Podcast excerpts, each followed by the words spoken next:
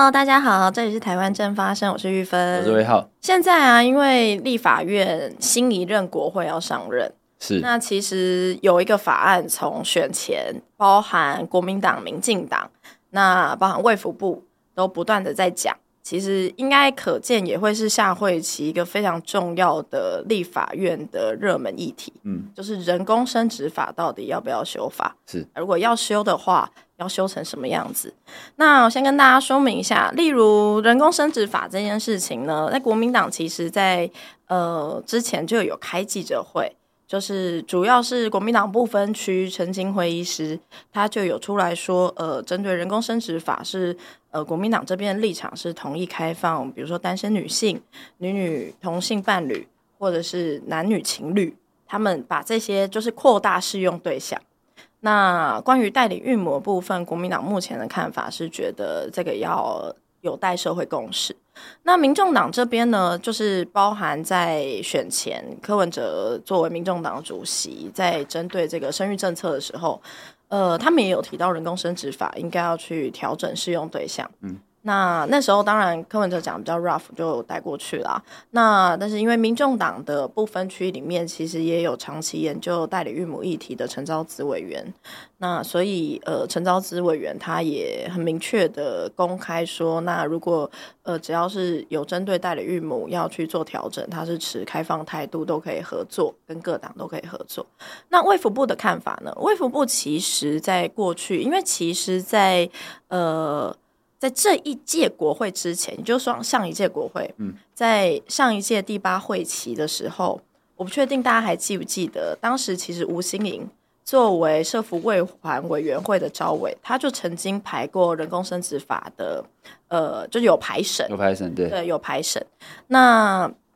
当时卫福部其实就是说，呃，这个有待社会共识啦。那希望先开公听会来了解社会各界对这件事情的看法。那卫福部这边才可以去，因为当时吴欣盈在委员会排审的时候是没有院版的。卫福部是一直没有版本，那卫福部没有版本，其实会是会让社会大众有一种啊，那就是目前政府对于这件事情好像没有太多想法的感觉，因为它是直接呈现出来的效果就是这样。那所以在呃这一连串好几个月的讨论之后呢，卫福部其实也有说啊，他们即将在这个呃农历年后要着手来开公听会。那目前修法方向可能会朝两阶段的方向来来举行。那所谓两阶段，就是可能先去开放这个适用对象，比如说，那如果现在大家有在讨论的，比如说单身女性啊，可不可以纳入啊？或者是呃同性伴侣的部分，可不可以纳入？这样子，这是比较属于呃开放适用对象的部分。那至于代理孕母的部分，就是。在卫福部的说法是比较属于第二阶段，就是它不一定要一次性的，就是只靠一次修法就全部都呃大翻新这样子。那这是目前对于呃社会各界对于人工生殖法的一些讨论方向。那所以我们今天呢，真的就是要来邀请到跟我们一起讨论人工生殖法。我们欢迎巫医师。嗨，大家好，巫医师好。哎、欸，我想问你，刚才前面会不会觉得等太久？嗯，有一点，有点久哈。但是我比较可以清楚理解，就是之前卫福部原来没有提出自己的版本，是对，所以难怪就是拖了。因为其实人工生殖法说要修法，好像听了。就只闻楼梯响，没有听到，没有看到人家下楼。对对对，所以这次好像终于，我觉得也好啦，就是有一个长期他就是很关注代理孕母的委员，他进入了立法院，嗯、那可能可以加速这件事情。嗯，嗯，嗯，那当然跟跟我们女性的立委人数变多，maybe 也有一点关联。对，是是是。哦，我觉得还有一件事情有关联，就是少子化。哦，对对对对，对，其实我觉得现在人工生殖法的，就是修法压力，就是因为你知道，在台湾社会又有一些法案，为什么可以成为热门法案，或者是铺学比较快，一定会有一些社会压力或者社会动能。那现在看起来的确，就像你说，就是因为少子化，大家已经就是台湾已经确实是少子化很严重的一个国家。嗯，那在包含就是呃，最近就是包含前两次的地方选举首长。地方首长选举其实都有在喊一些冻卵补助的，是这样子的政见。那好像就哎、欸，只要冻卵，就是让单身女性可以冻卵之后，大家就觉得哎、欸，好像有望解决少子化吗？应该是没有了。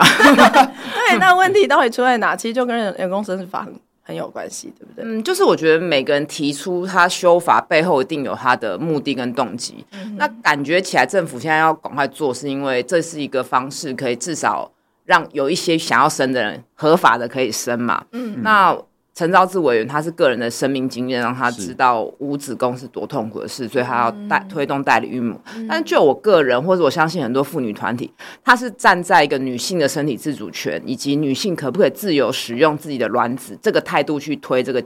这个这个法案，嗯、就是所以大家的想法跟背后的逻的价值。理念其实差非常多，不过我觉得也没有关系，就政治就是妥协跟协商，最后就是弄出一套大家可以接受的。那社会，我相信社会还是很多人不能接受啊，觉得什么单身女生怎么就是自己养小孩啦，这样子我们男人要干嘛？但我觉得没关系，反正就是在各种压力跟妥协下，只要能过，我觉得对很多的单身女性都是一个福音啦。你觉得是福音？我觉得是啊，对，而且，但我觉得就是说，在这件事上，就作为一个医师，我觉得很在意的就是，大家可以更去理解整个怀孕的过程跟怀孕的风险。就过去大家对怀孕的知识很陌生，嗯、所以会觉得说，哎、欸，好像怀孕就是要怎么样怎么样啊，就是要呃，照着传统的的。的步伐做啊，那好像怀孕是没有风险的，然后女性怀孕是理所当然的，女性一定要怎么样？就是我觉得借由法案的推动，大家对于传统的一些框架跟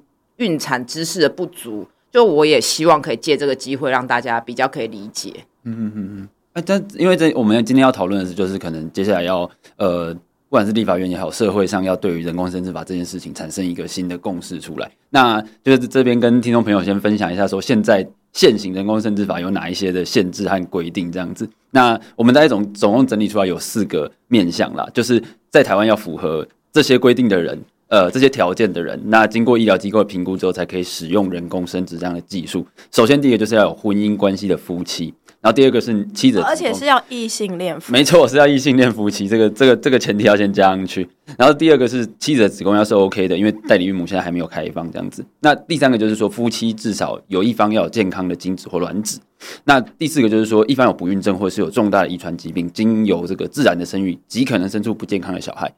所以要有法符合这四个条件，才有办法去使用目前的人工生殖法的适用，才才才符合它的这个。适用的对象的范围啦，那我们这样听下来，然后前面前面讨论的一些说，包含说呃国民党提出来的这个这修法的建议也好，或者是说现在卫福部提出来一些修法的进程，然后虽然说没有说明确的时间表，但是这个方向和态度是有包，就是是有是有抛出来的。那想问一下吴医师，就觉得说目前这样子人工生殖法既有的这个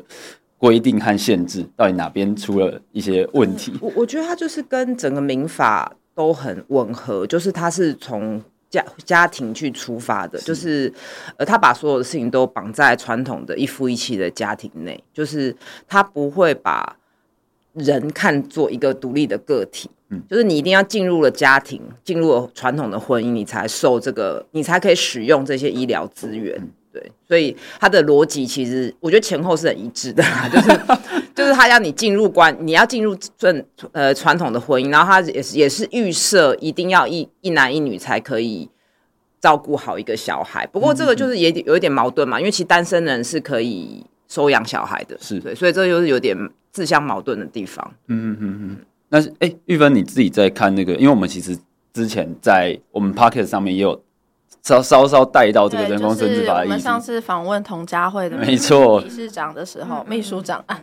的时候，小平其实就有提到说，呃，在目前台湾的现况，其实人工生殖法修法应该算是目前蛮多呃台湾的同志或者性平团体。也都会非常努力来积极推动的瞩目重点法案。那原因就是，其实目前在台湾是亚洲第一个通过同婚的国家嘛。但是台湾在很多同性伴侣他们在可以结婚之后，其实下一个当然他们会有一些人生的想象，那可能就会希望有自己的小孩。但因为人工生殖法的规定是，呃，没有办法在台湾去。有自己的小孩的，所以变成说，其实非常多的台湾的呃同性伴侣是要花非常非常巨额的成本，然后可能去美国，可能去泰国，嗯、去呃想办法拥有自己的小孩这样子。对，所以其实在这些团体心中，他们就会觉得这跟台湾目前的现状有一个很诡异的落差，是因为台湾的生殖医学技术是顶尖的，就是跟美国是在竞逐全球排名第一二名的。那但是这么好的医学技术，但是台湾人自己却没有办法使用，那要逼得非常多的台湾人要呃远赴美国，然后呃可能。有一些，如果是女童的话，他们就是去做人工生殖；但如果是男童的话，他们可能会在美国找代孕。那代孕植入又不一定，呃，可以顺利的成功。所以就是有非常多这方面很心酸血泪的过程。所以这其实是很多同志团体在呃在协助民众的时候所看到的困境，会觉得说，其实呃，这跟我们一开始，因为其实人工生殖法它在立法的时候，那时候。整个社会不是长现在这个样子的，是的，对，所以它就会有一个巨大鸿沟，是目前很明显是这个法案、这个制度是跟不上现在的社会了。嗯现在社会，比如说我们可能我们过去人工生殖法在立法的时候也没有冻卵，那没错，冻卵是这十年的技术才成熟的。对，但是因为呃，现在就算有冻卵这个技术，然后我们呃女性可以使用冻卵这个技术，然后保持。保存、保持一个，呃，应该说让自己比较健康状态的卵子，可以透过冻卵技术被保存下来。那之后，如果要使用的时候就可以使用。但是，这个如果要使用的这个 moment，却完全被人工生殖法卡住。嗯，对，因为大家刚刚如果有听魏浩介绍的话，就知道目前人工生殖法基本上，你如果不是一个异性恋的婚姻关系里面，你是不能使用的。对，包含单身女性不行，包含同性伴侣不行。那所以这样子就会造成在台湾有第一个，你动了自己的卵，但你却无法使用自己的卵子。这本身我我个人觉得这是一件。非常荒谬的事情。是的，是的。那我去冻干嘛？这就像你今天去买了一瓶鲜奶，然后你放在冰箱之后，那个冰箱不就被锁起来？然后你就想说，那我一开始我买那个鲜奶就是要喝，但现在又不让我喝，嗯、那我一开始干嘛？所以它这个后端没有开放的话，其实我有遇过一些女性友人，她们选择冻卵之后，他不会觉得他更自由或更有选择权。他觉得他钱都花下去了，他是不是就是一定要进入婚姻关系？哦，他要赶快找。对，他反而他反而变成，对他反而知道说，哦，就是一定要走向这条路了。对，那我觉得我补充一下，以前冻卵技术不是没有，只是冻卵解冻的成功率很低，所以以前都是否可能十几、二十几岁年轻的女性，她得到癌症要做化疗，她要保留她的生殖能力。那那个年代，其实大部分的人都会走入婚姻跟家庭，而且其实那时候也比较早婚嘛，就是其实那个年代可能三十岁。就是三十拉警报了，哦、所以那时候他的预设是否这个族群，他这样的这样的设定，那现在就完全不一样了嘛。现在女性的就业的时间跟结婚时间都一直往后面嘛，对，所以就变成说这个东这个法条是跟不上现在的演进的。嗯嗯嗯嗯，其实像刚才玉芬和吴医师都有提到，就是我们现在同志，就是台湾台湾的那个同同志婚姻是合法的，但是即便到现在，就是哎、我看了一下资料，去年台湾登记。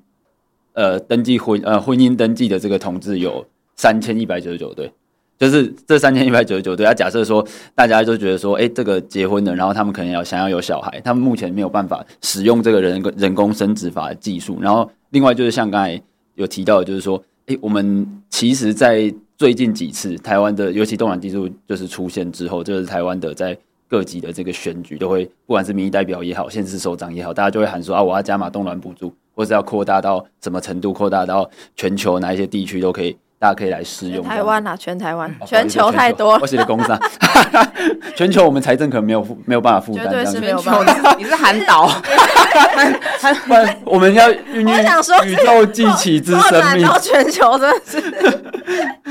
对，那因为这个冻卵补助，大家开始喊的就是，但变成变得非常说，一般民众会逐渐的去熟悉，说有这样子的。呃，技术也好，那有这样子的补助可以去可以去使用。那我其实想问吴医吴医师的是说，哎、在就是您的自己的这个工作经验里面，有没有一些跟冻卵啊，或者是在台湾这我们自己在采取人工生殖。我觉得蛮就是冻卵，因为这个技术成熟，然后所以这几年确实很多人他因为他还没有走进不孕症的门诊前，他会来我的门诊咨询说到底要不要冻卵。哦，真的、哦。对，那所以这个件事情，我觉得一定要把它讲得很清楚。首先，现在的法条的规范是怎么样啊？冻卵它的流程就是要打。打药嘛，打针，然后要看超音波，然后对对对，然后要最后要做一个取卵的手术。让取卵手术其实类似精阴道超音波，需要麻醉。那冻卵它其实需要冻的量，要看你的年纪。你年纪越大，需要冻的越多，因为你可能比如说四十岁，可能就要冻四十颗，因为它可能有一半是不能用的，就是不健康的。可是有办法一次取四十？一定没有办法，所以年纪越大，便要取越多次。那像这种资讯是不是应该好好的揭露？那再来就是说，如果你太年轻动，其实有时候也没有意义，可能因为你可能一下就结婚了，就自然怀孕了。如果可以自然怀孕，当然不一定要进入最后的试管疗程，因为那毕竟会比较辛苦。但是这些东西就是我觉得没有好好的被梳理，所以来门诊的病人。像我最最严重的有一个二十岁的妹妹，她就问我说，她要不要冻卵？二十岁，对，因为她觉得她听了一个演讲，觉得好像这个是对自己的身体负责，跟给自己的一个投资。二十岁，对，你就会觉得这个年纪，你为什么要你为什么要 focus 在这件事上？啊、对，那也有。比如四十四岁的人，Okay. 他说要来冻卵，四十四岁还有办法吗？四十岁几乎很困难，而且我觉得大家不要忘了，怀孕的时候你的年纪还是很重要。如果你那时候已经有糖尿病、高血压了，你的器官已经使用五十年了，其实风险是很大的。对，所以冻卵后前后端的一些医疗的细节，我觉得我们在体制内的教育一定要说得很清楚，就是怀孕这件事是怎么发生的。那如果没有办法自然怀孕，人工生殖科技到底是什么？我觉得这个国中就应该要纳入国中的健康教育了。其实就完全像呜呜讲的，因为嗯，我觉得在台湾的女性啦，我自己的生命经验是这样，嗯、就是你要等到自己怀孕哦才会知道，你才会知道怀孕的相关知识，完全。就是过去怀孕这件事情是有一点，明明就是大家就是每个人都是透过妈妈怀孕生产下来的，它应该要是一个可以被好好理解的过程，对对对，或好好知道说，哎，可能会有怎么样的状况，那怎么样状况大家不要大惊小怪，或怎么样状况要特别注意。就是我会说，关于怀孕过程的孕产相关的知识，其实在台湾社会过去，我自己觉得甚至有点。有点接近禁忌般存在，那没有，哦、那那没有那么说，哎、欸，绝对不能讲，不是这种禁忌，而是说大家有点避而不谈。嗯，我觉得大家也不知道怎么谈吧，就是只能从戏剧的刻板印象来来聊。然后戏剧就是一些宫廷剧对啊之类的。然后最近也是有那个，就是一些台剧有在演不孕的女性，但是我觉得那个样貌都不够多元，嗯、就是把它弄得很凄惨啊，或是恶婆婆什么等等的。那实际的那个女性的纠结，跟她在怀孕中间身心的变化，其实都还是诠释的不够细腻。嗯、而且她最后，我觉得她还是在福福音一个价值，就是哦，女人好像还是要怀孕当妈妈。那后来她终于想通了，就是好像放弃了，就就选择接受，所以就是好像没办法很开心的接受。而我其实没有要小孩也没关系，就是比较单一啦。我觉得角度比较单一，就是这些相关的呃，对于女性的会是。经验到的生命经验，或者是可能会面临到的一些社会刻板的期待，嗯嗯、对，其实需要更多元的想象。没错，然后包括女同志，我觉得在门诊也很多嘛。啊、他们目前因为没办法使用就是人工生殖、人工受精的方式，他们基本上都是自己滴精，对，对对，就是跟大部分他们会找男同志，然后算时间之后，请男同志用手淫的方式把精子取出来，再用试管打进去。嗯、那当然这个。听起来好像很可怕，可是没有。其实我们性行为是这样子的，怀孕的，只是中间还是有一些法律的问题啊。对，因为如果那个男的后来主张这小孩是他的，哦、主张要验 DNA，验 DNA，那就小孩就是他的嘛。或是小孩以后长大了，他他觉得他可以去分到遗产，然后这这有很多很细腻的问题。哦、那甚至不知道小朋友们跟你分享过，就是有一些男性他会用这个方式骗炮嘛，就说哦自然的比较容易成功。啊，有些女同志为了想要小孩，就只好愿意。哎、欸，好夸张、哦！对，就也有类似这样子的案例，这样子。天哪，那、嗯、好恶心哦！就变成说，就变成说，呃，尤其之前疫情，疫情根本你有钱你也出不去做嘛。那就是这几年，你就会看着自己的卵巢会越来越衰退。所以那时候疫情那几年，真的也有一些女同志她很求助无门，因为她。本来是计划出国做，可是那时候没办法出国，那他的卵巢功能又是在退化，那他就卡在他要不要先在台湾冻卵？但是冻卵你要怎么把卵子？当然也是有一些办法弄去外国。对对，就是变得非常的复杂。我觉得其实刚刚讲到冻卵这件事情，有一件事情是我觉得威浩可以分享一下，嗯、因为我觉得尤其是女性啊，在过了三十岁之后，我不是很想要讲这样子的话，但是我觉得这是我自己到了那个过了那个三十岁这个时间之后，会很明显感受到就是时间感。嗯，我觉得男性其实没有时间感的压力，有啊。但是女性会变差，你知道吗？不是不是，我跟你说，体力变差是不分男女的。你知道那个时间感，就像刚刚巫医师讲的，就是你知道自己身体的某部分是过去有一个能力，但未来会即将没有。嗯嗯。然后这件事情会形成一个巨大的时间感的，就是它会变成一个时不时浮现的念头。其实就是要不要生小孩了？对对，因为我觉得我要好好思考这件事情。像我就已经几乎没有思考空间，我已经四十一岁了嘛。可是我身边很多单单身的男性，他还觉得不用急着去想，到时候再说。嗯，其实这就是有一点生物设定上的不公平。对，超不公平。因为你知道，男性一直到八七八十岁，也是有人在 在娶让人家怀孕，对之类的，就是你们的。这些生理的功能并不会因为年龄，不过相对的，我还是要帮男性讲话，就是说，男性如果自己就是他在怀孕这件事情上是被动的啦。哦，当然，女性你想要怀孕，其实你真的有些人就随便找一个一夜情，她还是可以怀孕嘛。就是女性在这件事上面比较有主主导权，只是现在目前的法规没有给女性这个是对，因为因为怀孕这件事情就是。发生在女性身上，那我们虽然有子宫或有生殖这个功能，但是我们也是承受月经的辛苦啊。没错，对，月经的起荷尔蒙起伏啊，那怀孕的真在怀孕是有风险的事情，生产也是有风险的事情。那后面还要承受乳房的变化，那现行的法规，你可能因为这样子植牙就会被影响嘛。嗯、就是等等，这件在这件事上面，你要真的讲到性别平等是非常困难的，你只能。理解这个生物的现实之后，在一个不平等基础下，尽可能让这件事变得平等，不然就是大家都不愿意生小孩了嘛。嗯、对对对，嗯嗯。我，刚刚这边这这这这里那个非常 非常不敢吓得不敢吓得不敢讲话。对对对对，没有，因为我觉得我觉得就是做那种异男的那种生命经验，真的会有会有一种会有一种落差。那个时间感，就是玉芬刚才讲那个时间感，嗯、真的是会有落差。就是我们三十上下的时候，就会觉得说，很多身边的朋友就会觉得啊，我就是还在拼事业，或者是说，哎，我好像还没有思考到。思考到那里，对，可是他的他的他的伴侣，他现在的伴侣，或者是他们甚至已经有的已经结婚的朋友，他们就会就是因为女方的，就是年龄也跟我们差不多，然后那个那个三三十几岁的时间，其实就就已经到了要大家觉得要下决定的时候。嗯、那我最近开始听说，就是身边有一些就是有伴侣的呃女性的朋友，已经有在考虑要动乱，嗯，然后我就会觉得说，哎、欸，那就是我们我们我们当一男的，如果如果。不开始去思考这件事情，如果没有把对方或者自己伴侣的那个生命的那个时间轴，把它也也也也把它摆在自己的这个生命的时间轴一样一一起来考虑的话，那其实是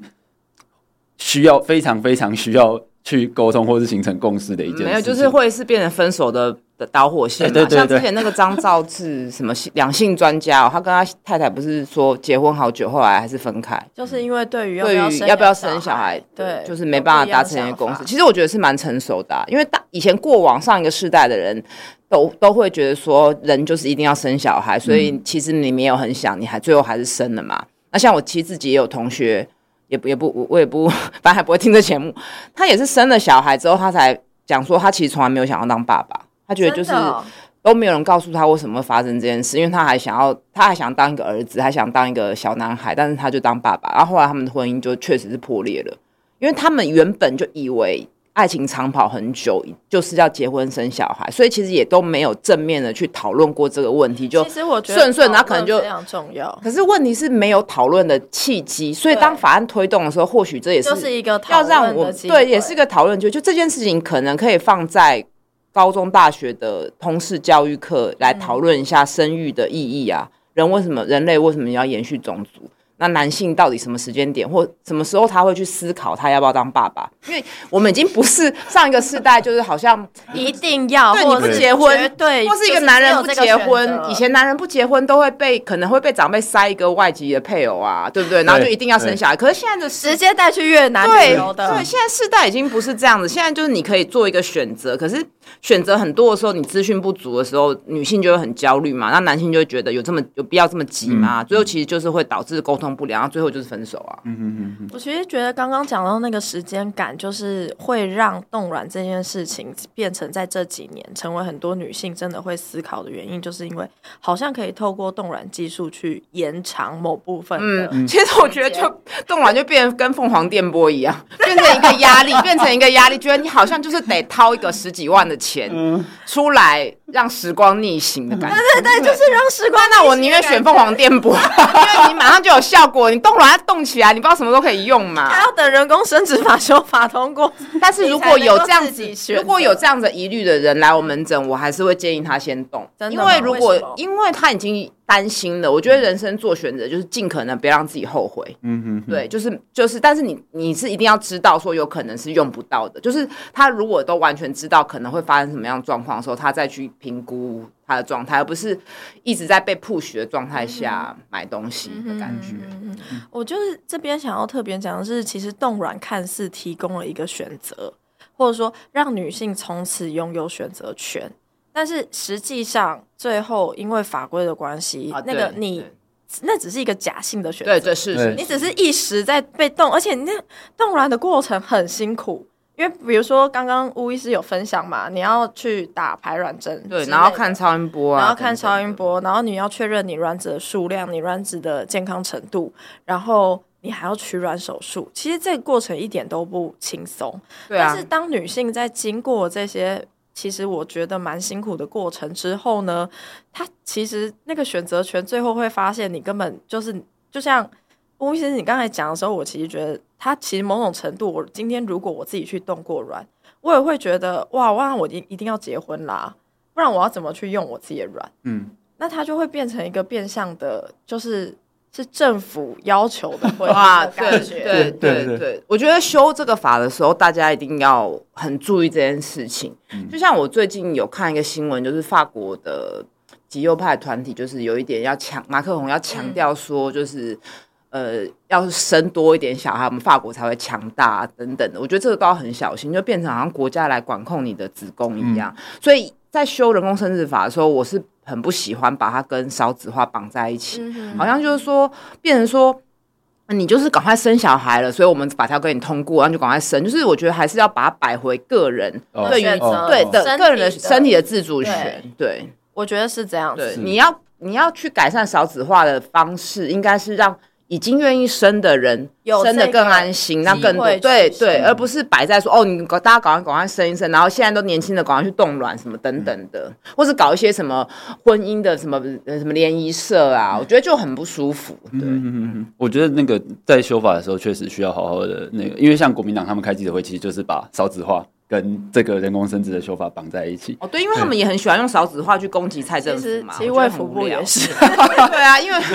他会说因应少子化，但现在全世界各个国家都在少子化，不是只有台湾。就这是一个过去从一战、二战后来就是婴儿潮的时候，也是全世界都在疯狂生小孩。对，然后台湾当然那时候也是战后婴儿潮嘛，所以这其实是一个就是趋势，这不是只有台湾独有现象。但台湾当然因为我们人口结构关系，真不如死了。人口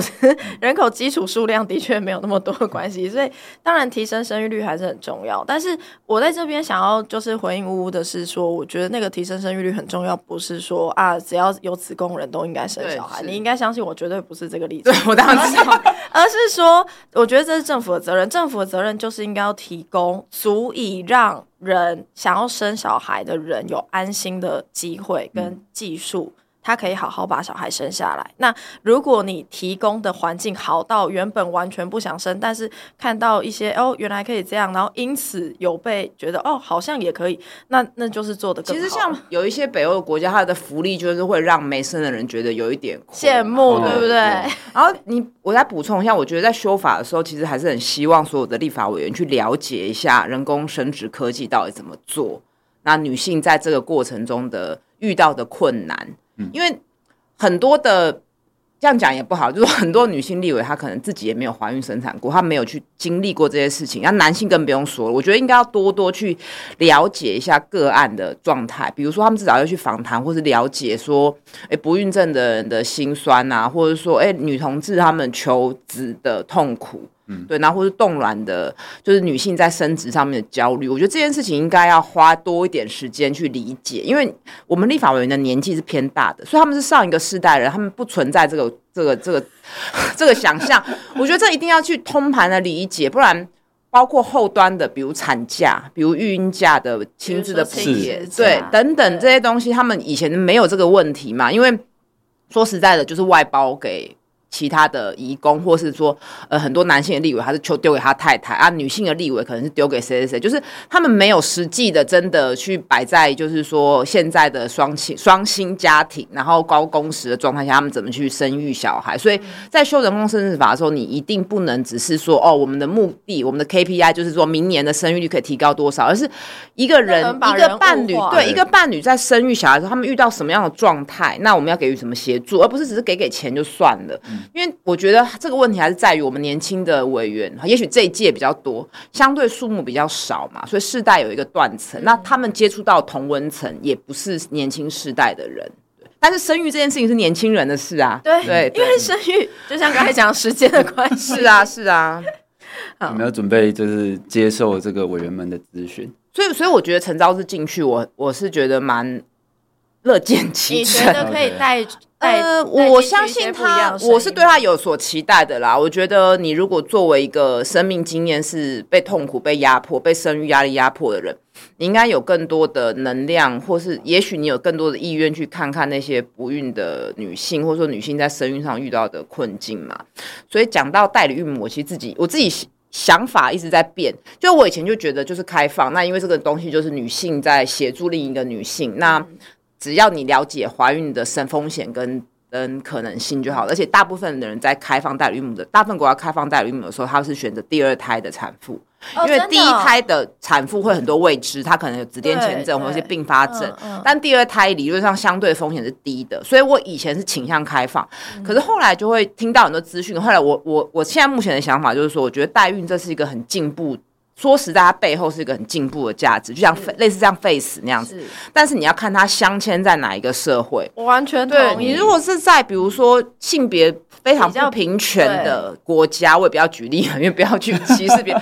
的话，它就会变成物化这个子宫，变成女性，它就变成说。就是完全对，就是金钱宰制，对对，就变成说你只能出卖你的身体，然后冒险很多风险，就是被剥削，而且你的死亡率等等的，说会不会就变成说，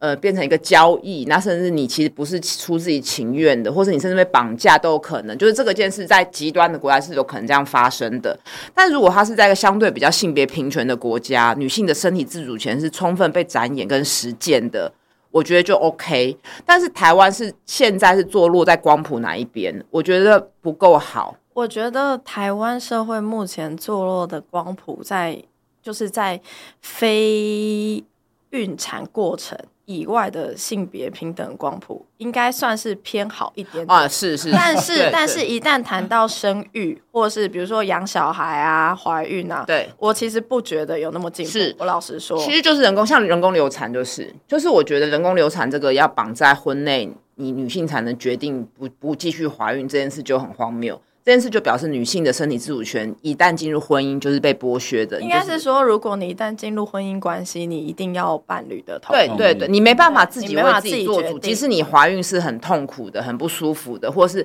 你跟你的先生的感情已经破裂了，甚至已经外遇了，这个在我们门诊常常偶尔就会出现，就是。已经吵到不可思议，就已经没办法见面，但是已经怀孕了，还是得来签名的。然后后来搞到，因为签名之后又，又那个女生又拿这个去告他，就是因为可能外遇嘛，等等，就是非常之荒谬。我觉得，呃，就是变成说，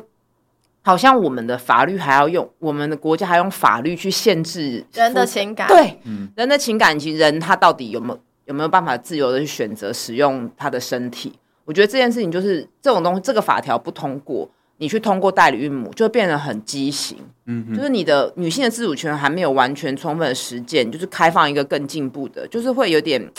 蛮诡异的，所以我觉得人工那个优生保健法当然先要改名嘛，就是不能再用不能叫优生保健。那所以我觉得要修应该是要要修要只修，然后人工流产就是要女性自己决定啊。那你夫妻是不是要沟通同意？这不应该是法条去规定跟规范嘛？对。那在这个状态下，然后另外我还补充一个，就是说，我觉得大家讲到代理母，就是说大家对于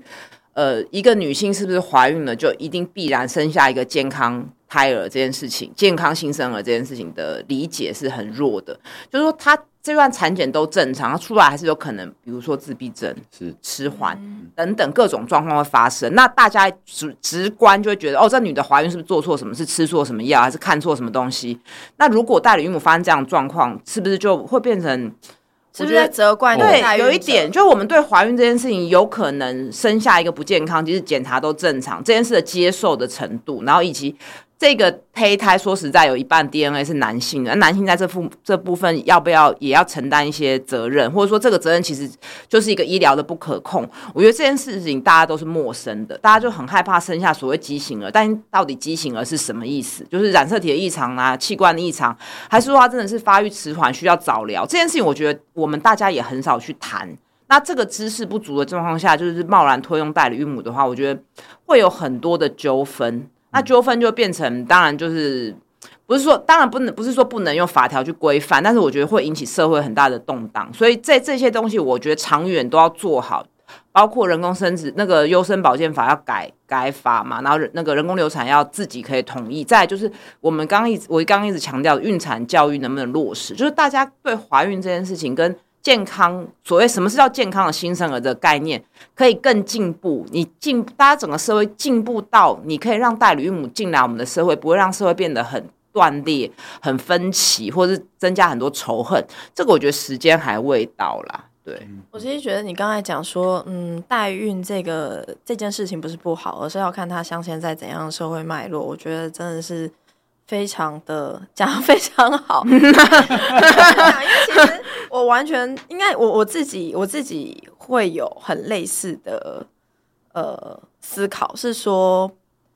我觉得代孕的这个理想或者是这样子的制度设计，当然是一个很不错的设计，就是让有能力的人，简单的说，就是让有能力的人帮助。没有办法生小孩的人，是是就是如果你很 rough 的去讲这件事，那、嗯、这件事有什么不好？就，不知道大家听有没有看过《六人行》啊，《六人行》里面他要帮他弟弟嘛？对，就是就是这件事情这样看当然很不错，但是呃，像乌乌刚刚讲的比较多是有没有去思考过这个怀孕过程对代代孕者呃可能会施加以这个就是各式各样的责任，那最后可能也攸关于生出来的小朋友。嗯、但我自己另外想要提的一件事情是，因为其实台湾的产后忧郁比例是非常高的。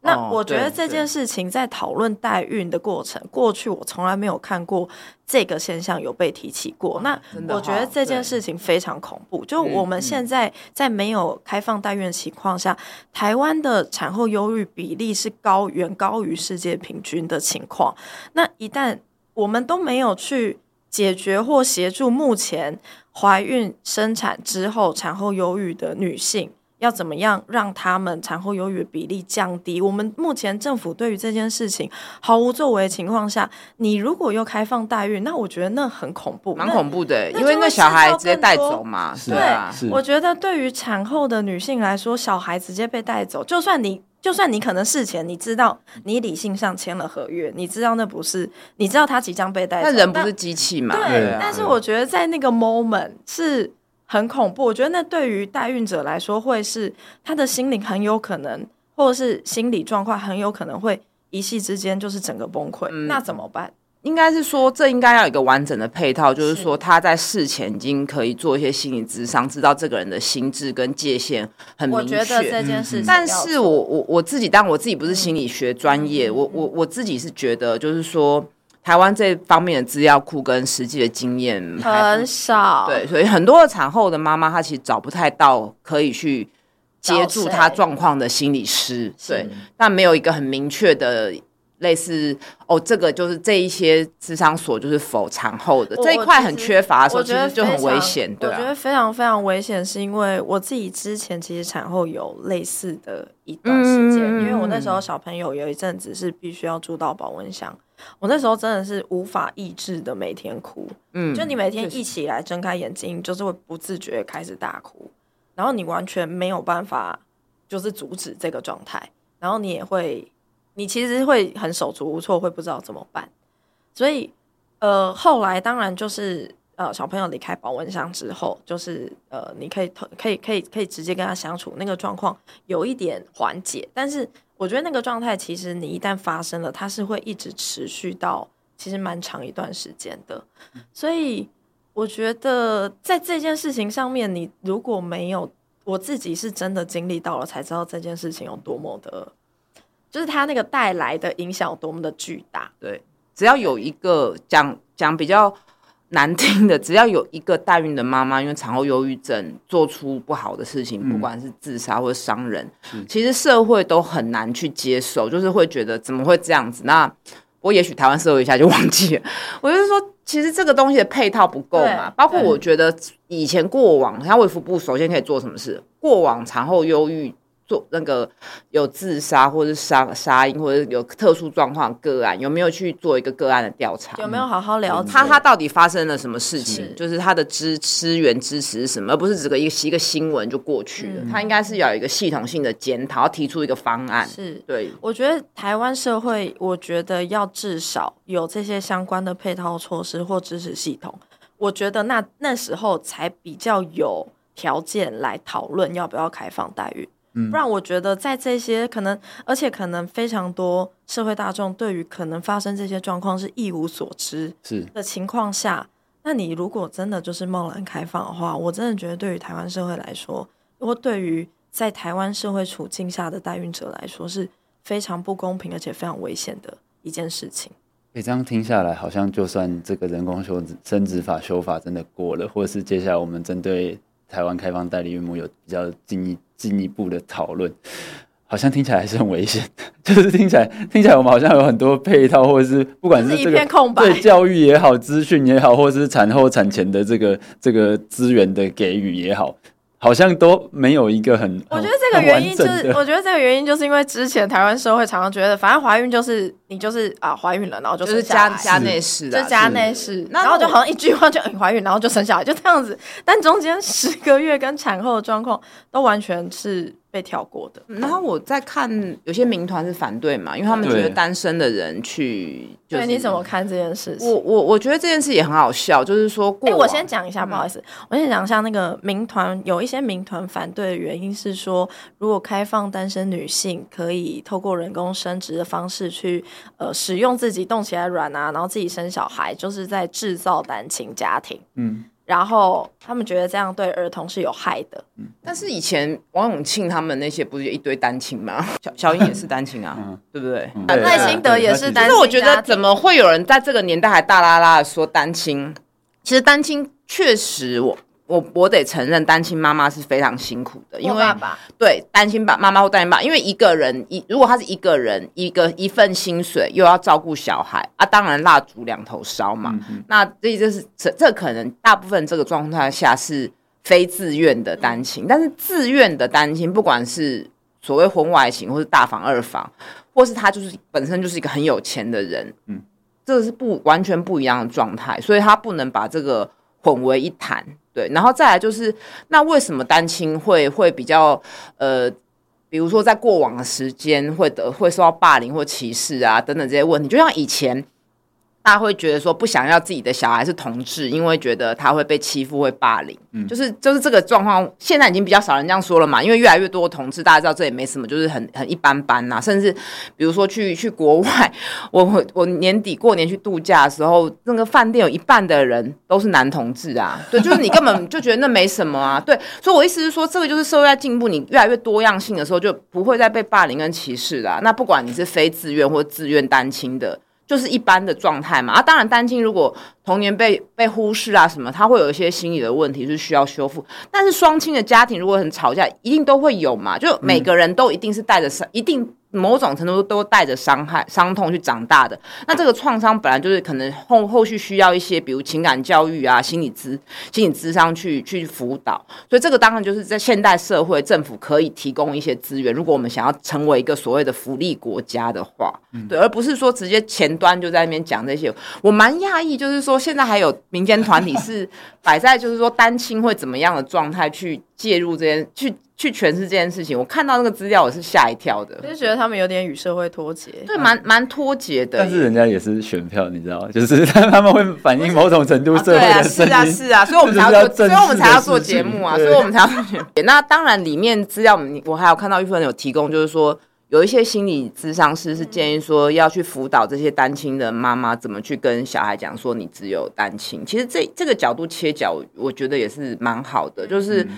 那就是又是回归到我们的生命教育，就是说，哎，一定是要一夫一妻才有小孩嘛？啊，其实现在很多绘本都会也直接会把人工生殖跟同志的纳入，就是就让这件事情很自然而然的在我们的社会发生嘛。那你就会降低个体的压力。就是哎、欸，都有。我们班上有人是本来就是单亲，或是他爸爸妈妈后来感情不好就分开了。小孩从小就知道这就是多元的社会。就我在我想象中就比较不会出现所谓的因为出生的不一样而被霸凌，因为你从小就理解说有这样的族群，就接触过了，你就不会觉得他是他者，你就不会给他贴标签。嗯、像像我也是单亲啊，但是我以前就确实是被歧视啊。就被老师霸凌啊，因为老师就觉得你是单亲，所以调皮捣蛋呐、啊，就你很容易被贴上这个连接标签。但是就我理解，现在几乎很少了，因为单亲太多了。而且我们也不应该让这样子的，就像你刚才讲说，你以前会被老师贴标签。但我在看到很多团体这样出来讲的时候，我想说，他们不就是让这些刻板印象跟标签先贴上去？对啊，又在贴标签。我想说，他们这样子根本就是在复制这个社会的一些。呃，你知道吗？对，因为你知道这个这个东西又跟就是人工生殖法也是国建署的守备范围。然后就是前阵子他们吵很凶的一件事情是加热烟，就是、oh. 就是加热烟审就是已经已经合法了嘛，但是审查要不要过？然后这时候也会有那种就是支持的跟反对的团体，然后两边去做民调，说这个到底好不好？O O 不 OK？然后可能做出来两边民调都都都七成多，大家是同意这件事情。所以你说你你就是反对加热烟也是七成多，然后赞成加热烟，你要这这赞成，那就很像某一个政党候选人，他那个街头民调，他永远都第很接近第一名啊。对，但 最后投出来还是第三名。对啊，对啊，就是他可以用很多这个诱导式的那个提问，他的问句设计嘛，让你去，然后然后得出这个结果。可是，在在媒体在下标的时候，他可能很很可能就是直接拿那个结果来跟你说，哦，我们七成反对。这个开放人工生殖，但其实那个七成可能根本就是假七成，所以应该要把它摊开来看呢。不是问说你是反对单身啊？对啊，可能是他可能加了一堆前提条件，不了解这样子会怎么样怎么样。而且就我觉得会把单身就是把它连接到很淫乱、很负面、很不好，包括就是婚育脱钩也是，就是一想要婚育脱钩，大家就会觉得说好像私生活不检点，会乱七八糟。可是我觉得。我我会我会觉得说不是这样子，就是说这是一个社会形态多元的转变。嗯、就像我们以前都会觉得哦，好像大学毕业就要直接研究所就要工作了，可能现在就有很多年轻人可能会 gap year 会出去，对对对，对，就是他，然后产业形态要改变嘛。以前就是你进去一个公司就是做就做三十年。比如说奇美店，你就做三十年或者四十年，就在那边老死退休，做到退休。那现在没有，现在很多人会觉得我要累积很多工作经验，我可能有一段时间会换转职，或是我又去念书了，或是我怎么样变自由接案了。所以其实我觉得婚育这件事也一样，就是变成你不再是像以前一样，一定是结婚生小孩。或者是不是说你要生小孩一定要结婚？对，你可以倒退，或者说哦没有，就是也也可能就是说哦离婚了，那我五十岁我再结婚。那以前可能会觉得啊，你都生不出来，干嘛结婚？可是现在这件事情应该是变成很多元的配套，就是说。每一个人的选择不会像以前一样，一二三四就是要按部就班，国小、国中、大学、研究所。现在有些人他会倒退啊，或者说他先停在这边休息。我觉得，我觉得如果用这件事情去理解婚育脱钩，就不会像以前那些可能某些民团会把它讲的好像很严重、很淫乱。没有啊，有些人他觉得我想要先跟你生小孩，我跟你看看能不能组一个队友之后。我们才要共同共有财产呐，因为夫妻的财产是共有的嘛。所以你如果要分家的话，你的财产还要再再再对半分嘛。那我觉得那个意义除了共有之外，另外一部分就是，尤其是如果年纪大了还想要进入，我觉得那比较像是你认为这个人可以帮你做一些生命的重要决定，是你认为他很就是婚姻应该是一个安全感，或者说一个依附跟归属感。那有时候。一起生育小孩是另一件事情，就是我觉得一个一个要拆开看。所以有一些人他会觉得说啊，我生很多女生在婚姻内，她觉得我想要生小孩，可是我真的不想结婚，因为她还在福音一个说哦，家人结婚是全家的事情，所以她的她还要伺候她的公婆或者要跟公婆互动。其实我觉得这也无可厚非，因为确实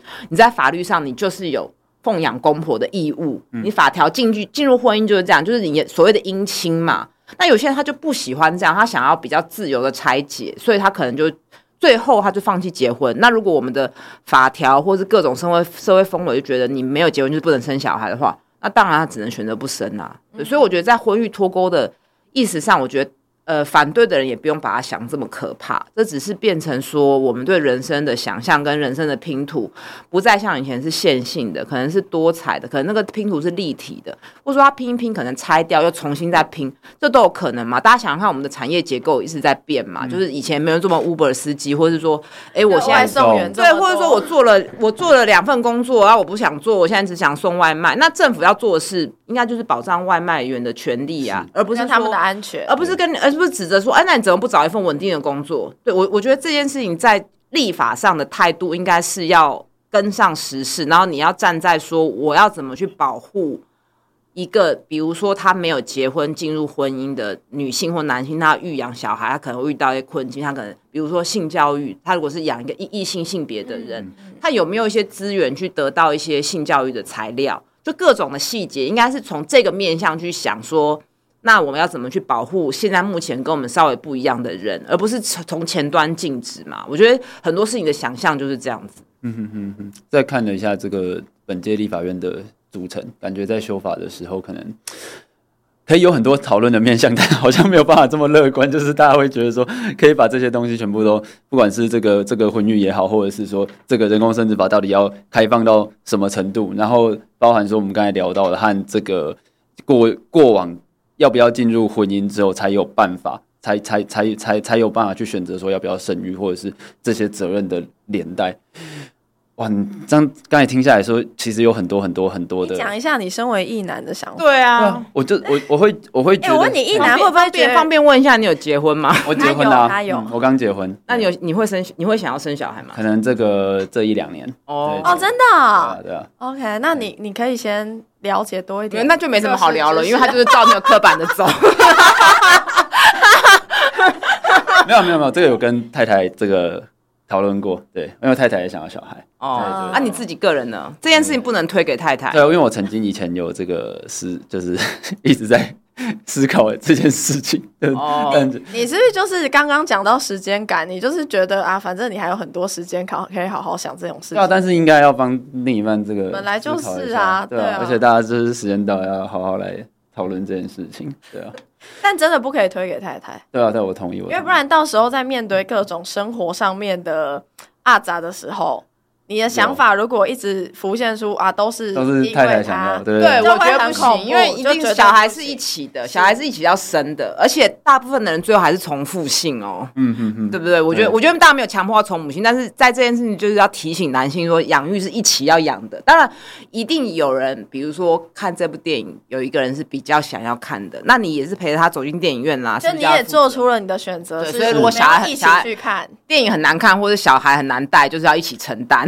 我最近有一直在练习这件事情，就是思考说怎么面对小朋友，然后，然后还有自己就是太太在，哇，这个。